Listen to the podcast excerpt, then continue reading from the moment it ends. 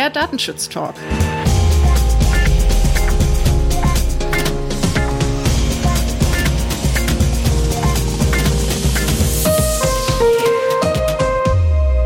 Wir begrüßen Sie heute zu einer weiteren Ausgabe unserer Datenschutz-News.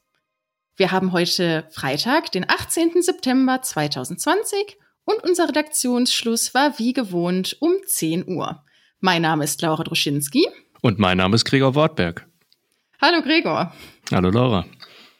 Wir sind in der 38. Kalenderwoche angelangt. Und was war denn diese Woche datenschutzrechtlich on the top? Ja, das Jahr schreitet fort, da hast du völlig recht.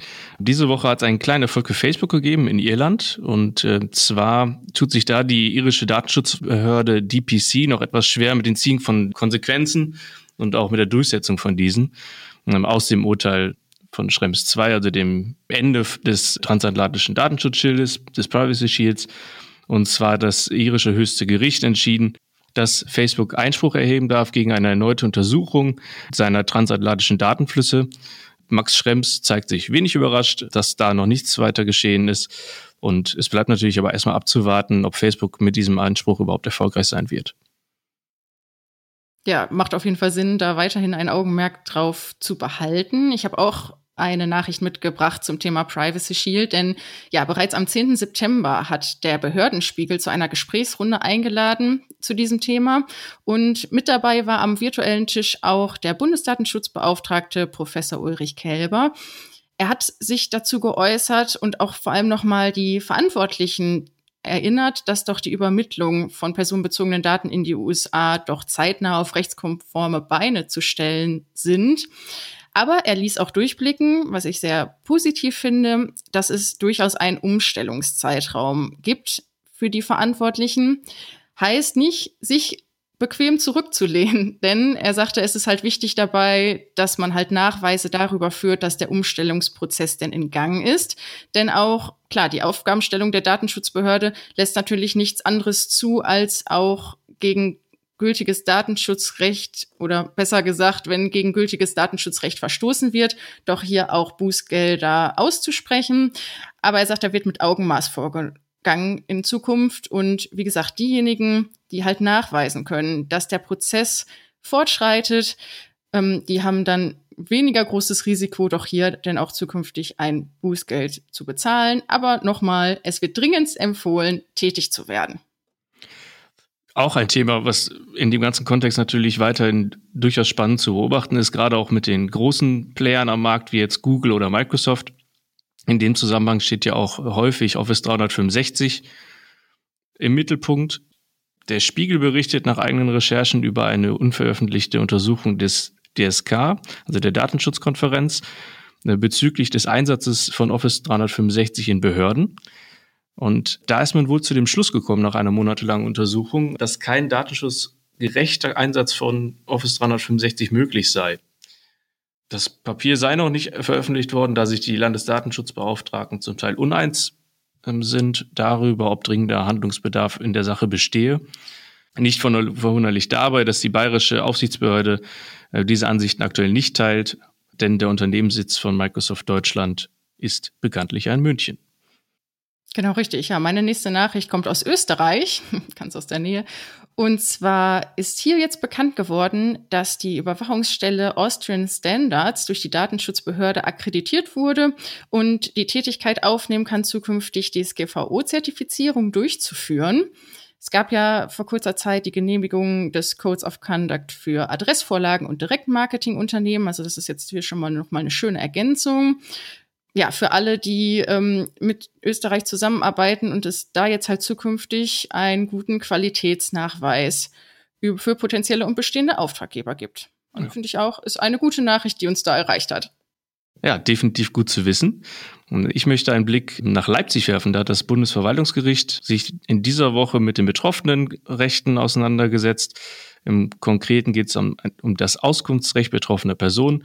Und da wurde diese Woche ein Urteil gefällt. Geklagt hatte ein Insolvenzverwalter, der Zugriff auf das Steuerkonto seines Insolvenzschuldners in Form eines ja, Kontoauszugs haben wollte.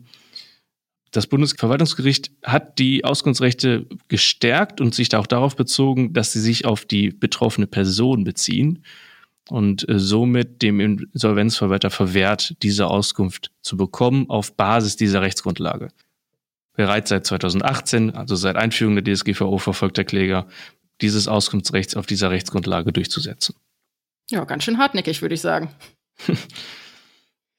ja, ich habe wie fast jede Woche einmal ein paar Bußgelder mitgebracht. Die dürfen ähm, nicht fehlen. Aber genau richtig, die dürfen nicht fehlen in keiner Folge. Besonders hierbei ist, dass, dass Bußgelder gegenüber Privatpersonen ausgesprochen wurden. Einmal in Griechenland in Höhe von 8000 Euro, da ein Verantwortlicher auf seinem Grundstück zwei Videokameras installiert hatte, die so aufgezeichnet waren, dass Grundstücke des Nachbarn, aber auch die davor befindliche öffentliche Straße erfasst wurden. Und ein zweites Bußgeld habe ich noch mitgebracht aus Spanien in Höhe von 10.000 Euro. Und zwar auch ganz spannend, hier hat eine Gemeinschaft von Eigentümern innerhalb einer öffentlichen Anschlagetafel sensible Daten wie Verschuldung gegenüber der Gemeinde, aber auch Identitätsdaten von Personen veröffentlicht. Ja, wie sie auf die Idee kommen, weiß man nicht so genau. Es war zwar wohl so, dass diese Anschlagetafel von jeder Person genutzt werden könnte, theoretisch, weil sie nicht abgeschlossen war. Aber nichtsdestotrotz trifft das Bußgeld die Gemeinschaft der Eigentümer, denn diese Anschlagetafel liegt in ihrem Verantwortungsbereich. Also da 10.000 Euro tut doch dann doch sicherlich weh. Ja, gut zu wissen und auch sehr interessant zu beobachten, dass jetzt vermehrt auch Privatpersonen in den Fokus der Aufsichtsbehörden geraten und da schmerzt so ein Bußgeld natürlich umso mehr, gerade in der Höhe. Ich möchte noch über einen Datenschutzvorfall sprechen, der diese Woche stattgefunden hat. Und zwar bei Staples, einem Unternehmen, das bekanntlich Büroartikel und Büromaterialien vertreibt. Und zwar ist dort im Online-Shop, ähm, sind dort Bestelldetails von anderen Nutzern offengelegt gewesen, sodass Hacker die Möglichkeit gehabt hätten, im Namen anderer betroffener Personen Käufe durchzuführen. Dies ist aber laut Staples glücklicherweise nicht passiert. Dafür gibt es bisher keine Belege. In dem Zusammenhang konnten allerdings wohl weitreichende Daten wie vollständige personenbezogene Daten, der, die hinterlegt worden sind, durch die Käufer eingesehen werden, sowie auch die Geschichte der bestellten Artikel. Also es war wirklich ein Zugriff auf die kompletten Benutzerkonten der Kunden von Staples möglich. Staples betont an dieser Stelle, dass, das, dass die Sicherheitslücke aber mittlerweile auch wieder geschlossen wurde. Ja, apropos Zugriff auf Daten meine nächste Nachricht befasst sich mit dem Autohersteller Tesla, denn der steht nach einem Artikel der ARD Kontraste sehr stark in der Kritik, denn hier wurde aufgedeckt, dass neue Modelle umfangreiche Videodaten aufzeichnen. Zum einen aus dem Innenraum, also Aufzeichnung des Fahrers und seine Tätigkeiten, aber auch außerhalb in sehr, sehr guter Qualität. Das heißt, diese Kameras, die nach außen gerichtet sind, können als Dashcam eingesetzt werden, aber auch im sogenannten Wächtermodus, sodass der Eigentümer des Fahrzeuges Zugriff darauf hat, um zu sehen, was denn rings um sein Auto herum geschieht, wenn er das denn abgestellt hat. Wichtig hierbei ist zu wissen, dass der Fahrer, wie gesagt, Videodaten ansehen kann und gegebenenfalls sogar an anderen Orten speichern und bearbeiten kann. Diese Funktion steht ihm für die vier Außenkameras zur Verfügung. Und die Innenkameras, das ist besonders spannend. Hier liegt nämlich der Verantwortungsbereich alleine in den Händen von Tesla, denn hier kann eine Fernabfrage aus den USA erfolgen. Also schon ein sehr kritisches Thema. Mehrere Datenschutzbeauftragte und Landesbeauftragte haben sich natürlich zu Wort gemeldet, aber natürlich auch der europäische Datenschutzbeauftragte, der natürlich mahnt, dass es dieses Auto gibt, das diese Informationen und Verhalten aufzeichnet und dass doch da ein besonderes Augenmerk drauf gelegt wird, weil es ist definitiv kein Zukunftsthema mehr, sondern dass die schon im Vertrieb sind, diese Wagen.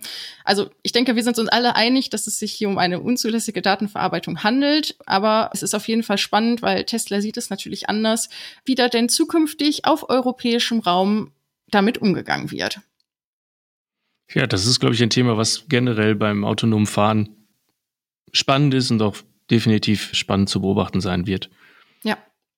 Ein Thema, was äh, im Podcast auch nie fehlen darf, äh, sind Tipps und Tricks und Orientierungshilfen, wie man mit Datenschutzrecht umgehen kann.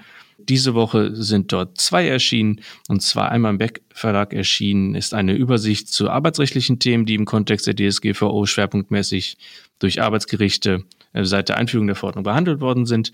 Beispielsweise sind dies Auswirkungen datenschutzrechtlicher Vorgaben auf Beteiligungsrechte von Betriebsräten, also auch ein ganz praktisches Thema, oder auch die B- und Abbestellung von Datenschutzbeauftragten.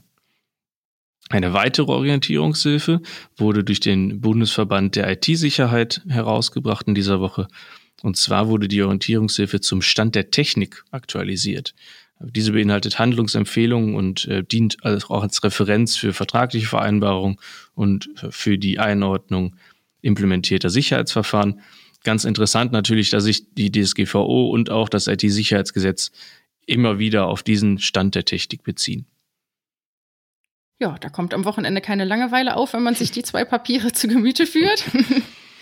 Ich habe als nächste Nachricht noch einen Veranstaltungstipp mitgebracht, denn am 28. und 29. September findet ja wieder die Privacy-Konferenz statt. In diesem Jahr ja ausschließlich digital und was ganz schön ist, daher auch kostenfrei ja, ein bisschen Werbung in eigener Sache. Unser lieber Kollege Heiko Gossen spricht dort oder moderiert dort in seiner Rolle als Vorstandsmitglied des Bitkom Datenschutzarbeitskreises. Und hier befasst sich der Slot mit der Berliner Aufsichtsbehörde und die Behörde stellt hier das Papier zu den Videokonferenzsystemen vor. Also auch ein spannendes Thema. Genau, und vielleicht noch der Hinweis, dass die Beiträge der Aufsichtsbehörden alle in deutscher Sprache geplant sind. Ähm, sonst, wie gesagt, Hauptsprache Englisch. Aber diese Slots der Aufsichtsbehörden, wie gesagt, sollen in deutscher Sprache durchgeführt werden. Super Idee, vielen Dank für den Hinweis. Ich möchte auch noch einen Hinweis in eigener Sache bringen. In unregelmäßigen Abständen beschäftigen wir uns im Podcast ja auch auf tiefgründiger Ebene mit bestimmten Themen rund um das Thema Datenschutz. Und in dieser Woche haben wir ebenfalls eine solche Langfolge veröffentlicht. Und zwar spricht unser Geschäftsführer Heiko Gossen mit Robin Desens von der Firma HPP Strategie und Marketingberatung ähm, über die Vorgehensweise bei der Umsetzung des Verarbeitungsverzeichnisses in größeren Unternehmen. Und die Folge ist wirklich sehr gelungen. Es lohnt sich reinzuhören. Und da würden wir uns auch weiterhin auch sehr über Ihr Feedback freuen. Ja, super. Also Gregor, ich bin durch mit meinen Themen. Wie sieht's bei dir aus? Ich ebenfalls. Ja, sehr gut. Dann bleibt es mir nur noch mal auf unsere Social Media Kanäle zu verweisen. Sie finden den Datenschutz Talk bei Twitter und Instagram. Und ja, wenn Sie der Datenschutztalk beziehungsweise insbesondere die Firma Migosense etwas mehr interessiert und sie nicht nur Follower werden möchten, sondern vielleicht sogar sich vorstellen können, Teil unseres Teams zu werden, gebe ich Ihnen doch den Tipp, schauen Sie mal auf migosense.de slash karriere in unsere aktuellen Stellenausschreibungen. Ja, wir würden uns freuen, wenn zukünftig unser Team sich vergrößert und freuen uns da auf jede Bewerbung. Ja, mir bleibt jetzt nichts weiter, als mich fürs Zuhören bei unseren Zuhörern zu bedanken. Danke dir, Gregor. Sehr gerne. Ja, und dann wünschen wir allen, die die Folge ganz frisch hören, einen guten Start ins Wochenende. Diejenigen, die die Folge Anfang nächster Woche hören, einen super Start in eine neue Woche. Bleiben Sie gesund und wir hören uns am nächsten Freitag. Bis dahin. Bis dahin, bis bald.